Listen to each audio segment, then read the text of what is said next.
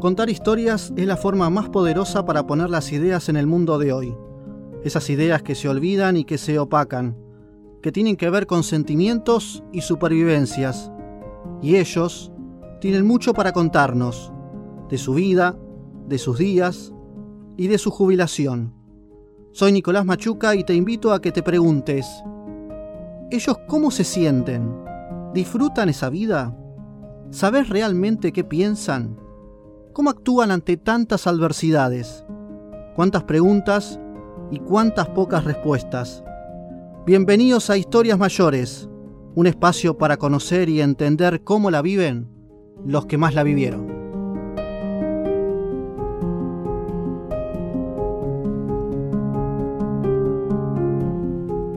Ponemos en marcha nuestro séptimo capítulo, siempre agradeciéndote por la viralización, por siempre escucharlo y tener las repercusiones que estamos teniendo. Y hoy vamos a hablar con, con ella, que vive en Flores. Ella tiene 73 años. Ella es docente de toda la vida. Son esas profesiones, vocaciones que toda la vida persisten. Tuvo una carrera extensa, pero a pesar de haber crecido como profesional, eso ahora le trae dificultades. Tiene congelada la jubilación, no puede cobrar aumentos, y te propongo que escuches a continuación una historia de lucha con el presente. Ella es Ana Obeid. Hola Ana, bienvenida, ¿cómo estás? Eh, bien, bien, gracias. Bueno, gracias por eh, pertenecer a este espacio de historias mayores para conocer y entender cómo la viven los que más la vivieron, los adultos mayores, cómo están atravesando distintas etapas de su vida. Eh, con la introducción no me equivoqué, ¿verdad? Tuviste una carrera extensa dentro de la docencia. Eh, sí, trabajé muchísimo desde, desde los 18 años, que yo empecé eh, a trabajar en el Colegio San Cirano y en las escuelas secundarias. ¿Y cómo ingresaste a los 18 años a trabajar en una escuela cuando estabas terminando o ya habías terminado apenas el secundario? No, porque yo este, entré como maestra de inglés a los 18 años, en 18, 19, porque estaba estudiando el profesorado, el profesorado secundario. Entonces todo era un grupo de, de, compañeras que estábamos trabajando ahí en el Colegio San Cirano y, bueno, éramos compañeras de profesorado y nos invitaban a participar eh, de trabajar en el colegio para sustentarlo, solventar los estudios. Eh, ¿Cuántos años de carrera, Ana? Y seis años, y muy duros, muy duros. ¿Por qué? A ver, por ejemplo. Y son 28 materias, 6 por año, y en los dos últimos años teníamos que hacer las prácticas, prácticamente enseñar eh, tres, cuatro meses en una escuela secundaria con láminas todos los días y capaz que nos tocaba, yo vivía en Caballito y me tocaba en Villa Devoto o en la General Paz. Y entonces, este, había que estudiar y presentar trabajos y yo de veraneo me llevaba los libros para las materias que me faltaban porque era imposible dar cuatro seis materias en diciembre. O sea que las vacaciones para la mayoría de los que tenían tu edad, que eran adolescentes, eh, vos te la pasabas estudiando o capacitándote para esta carrera que tenías dentro de la docencia, eh, dentro de las vacaciones. ¿Con ¿Cómo viviste eso y cómo lo ves ahora ya con los años pasados? Y bueno, yo cuando me recibí me saqué como un ladrillo que tenía puesto arriba de la cabeza porque, eh, o sea, me gustaba lo que estaba haciendo, pero era literatura americana, dicción, pedagogía, teología, eh, qué sé yo, historia, la historia de Estados Unidos, un libro de 800 páginas que nos costó una fortuna o sea, había que poner dinero y para eso las que tenían un, más tiempo, que no hacían un trabajo de, de tres horas a la tarde, bueno, se recibían más rápido, pero para las que trabajábamos esas tres horas ya se nos hacía más. Eh, Ana, Eran cuatro años la carrera. Ana, soy repetitivo con esta pregunta porque a cada adulto mayor que fue docente, en realidad que sigue siendo, porque para mí es una cuestión de toda la vida y la pregunta siempre es la misma y suelo tener distintas respuestas. ¿Se nace docente y vos todavía tenés la docencia a pesar de tanto recorrido y con tus 73 años? Eh, yo disfruté mucho la docencia. Disfruté del sentido de que em, los, eh, los chicos eh, me seguían. Hasta más o menos el año 2000, yo empecé en el 68. Pero después ya fue como un martirio. Digamos que yo esperaba, como los boxeadores, la campana para salir y, y respirar un poco, porque era empezó una decadencia, yo me jubilé en el 2006, eh, que era imposible dar clase, yo como inglés, porque el método no iba, el método no iba, los chicos no prestaban atención y, terminé bastante, bastante pirada. Mirá el tema que eh, me, me das a tocar porque con el avance o el retroceso, cada uno lo ve a su manera, de los adolescentes, desde tus comienzos allá por finales de los 60, 70, hasta el 2006 que te retiraste, hasta el 2000 que pusiste esa fecha eh, clave que viste un cambio en los adolescentes. La relación del el joven, el adolescente con los adultos mayores. ¿Cómo la ves vos desde tu experiencia y lo que ves en el barrio, lo que ves con tus amistades, lo que ves eh, quizás cuando eh, tus hijos tenían esa edad, si es que tenés hijos? ¿Cómo ves ese universo en esa relación? No, es, es, una, es una falta total de respeto.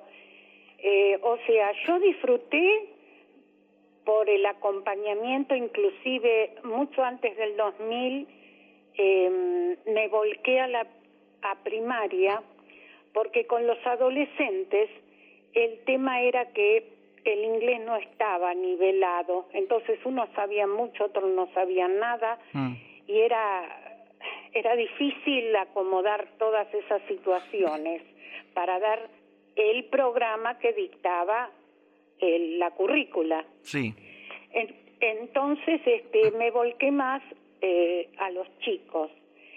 Pero de todas maneras, este, yo pienso que hoy por hoy no enseñaría nunca, que yo a, a, personas que, amiga, hijas de amigas, les digo, por favor, no se metan en eso, porque o te acomodás a los chicos y prácticamente lo dejas hacer lo que querés, o eh, lo, lo, lo fundamental, como se enseñaba antes las maestras, que en el 2005 con el 82% nos fuimos mm. todas, de, me acuerdo de una escuela, este eh, ya no existía. O sea, esas maestras que enseñaban matemáticas, enseñaban lengua, y, y yo enseñaba inglés. mis chicos escribían en inglés, hacían historietas, cómics, mm. este eh, hablaban eh, eh, cuatro años de idiomas tres veces por semana, caramba, es un toco.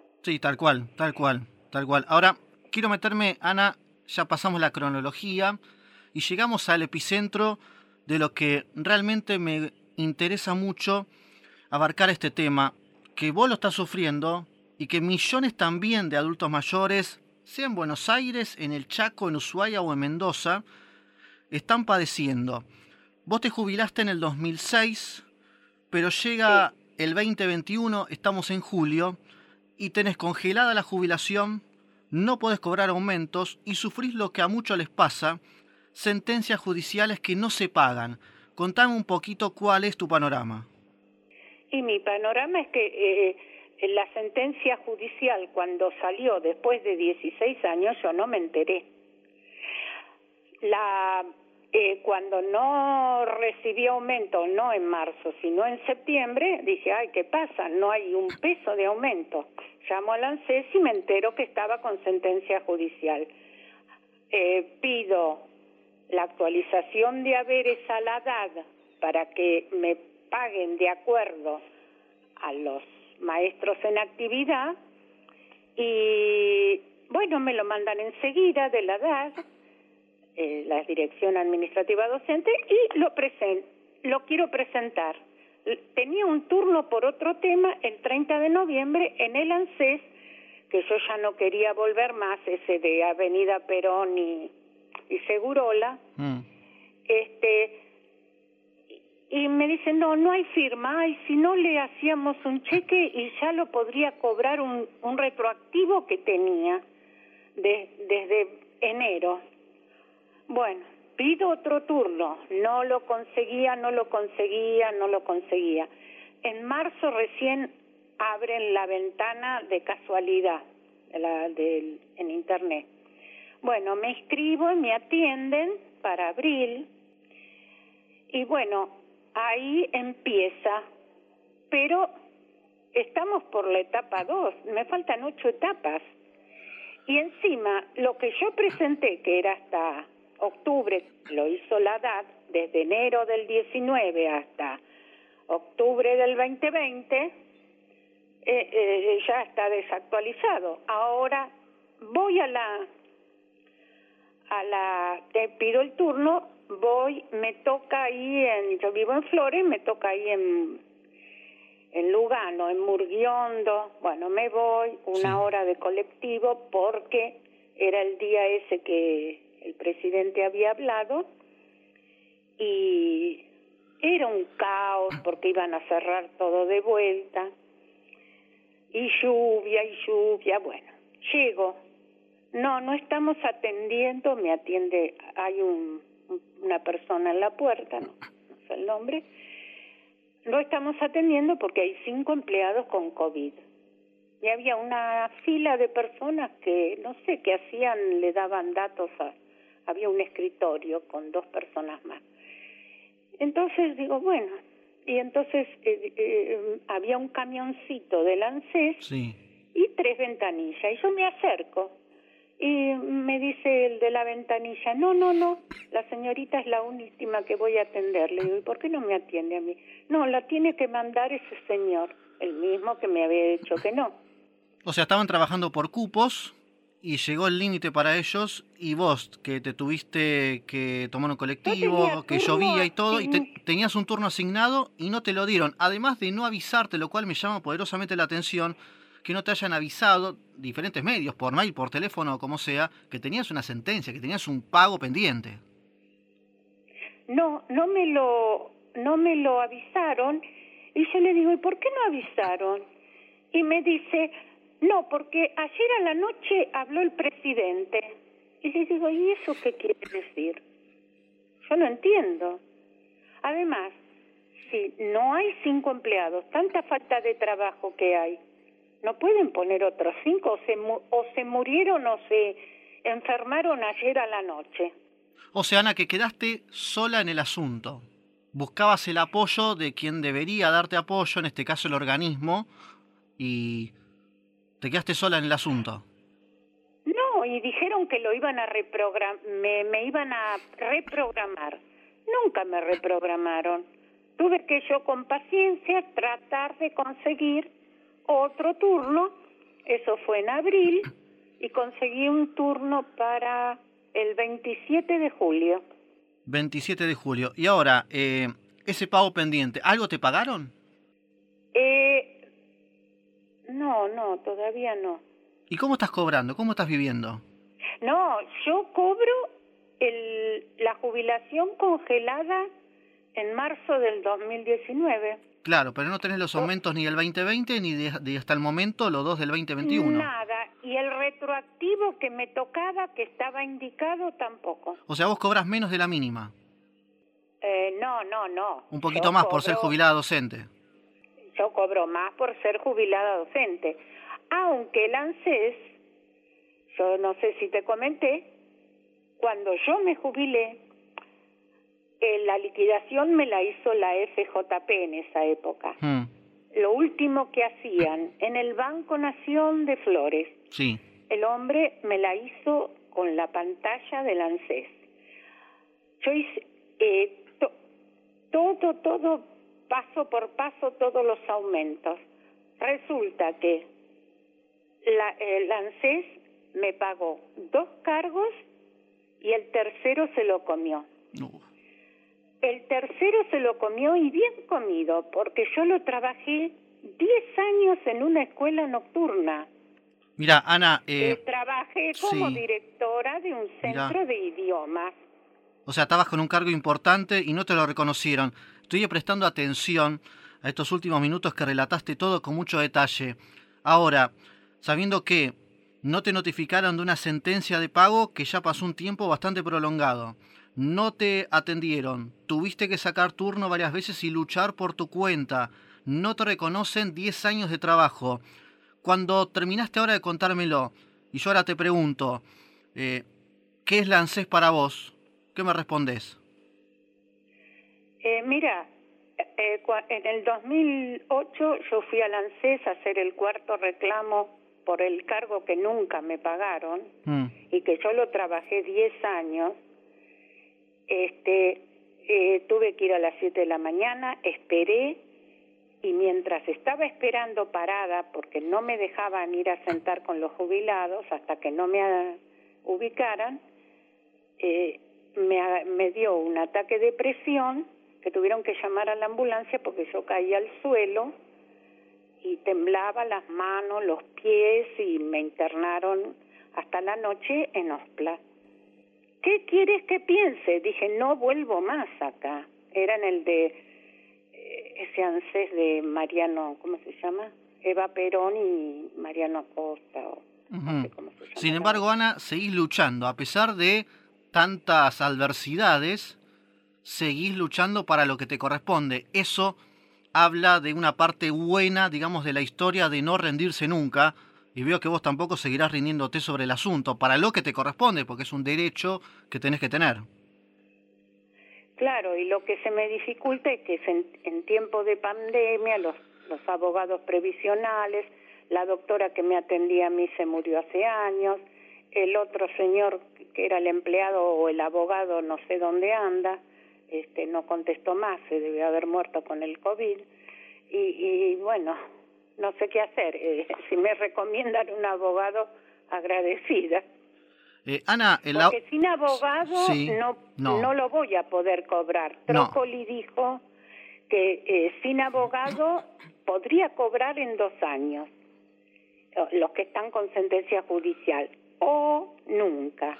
Ana, te hago la última pregunta y enormemente te agradezco de corazón que me cuentes toda tu historia y tus inconvenientes en el presente. Sintéticamente, coméntamelo. ¿Tenés esperanzas de este año cobrar, aunque sea algo de ese juicio, esa sentencia de hace dos años más o menos? Y no, no, no tengo ninguna esperanza, pero la, el, problema es que es cómo voy a, a seguir con esto. Eh, con la inflación que hay. No, no tengo ninguna esperanza, porque ellos hasta que, eh, no sé, hasta que tengan voluntad de pagarme, no van a, parar nada más. La de las sentencias judiciales a la, a la lona. Ana, te agradezco muchísimo eh, tu tiempo, tu predisposición, me encantó conocerte. ojalá si algún abogado previsionalista está escuchando esto que por supuesto eh, se viraliza a través de las plataformas de Radio Rivadavia. Eh, ojalá se puedan comunicar con vos o de alguna manera para ver si podés solucionar eh, este tema que millones de jubilados también lo están atravesando. Te mando un beso grande, te deseo lo mejor y espero que tengas la suerte que mereces para tener ese derecho que tanto luchaste. Bueno, muchísimas gracias Nicolás y bueno, vamos a ver qué dice el. Gracias, Ana. Un beso grande. Muchas gracias. Bueno, muchas gracias por tu atención también, ¿eh? Gracias, un beso grande. La historia de Ana me deja una reflexión que quiero compartirla con vos y que puedas contagiarte de ella. Trabaja con tus recursos para conseguir tus metas y jamás te detengas. Adaptate a las situaciones y jugá con las cartas que tenés. No te quedes con lo oscuro de tu situación y avanzás siempre buscando la claridad. Como dijo alguna vez un tal Martin Luther King, si no podés volar, entonces corre. Si no podés correr, entonces camina. Si no podés caminar, entonces arrastrate. Pero sea lo que sea, pase lo que pase, seguí moviéndote hacia adelante, como lo hace Ana y como lo tienen que hacer millones de nuestros jubilados ante tantos inconvenientes. Gracias y hasta nuestra próxima historia.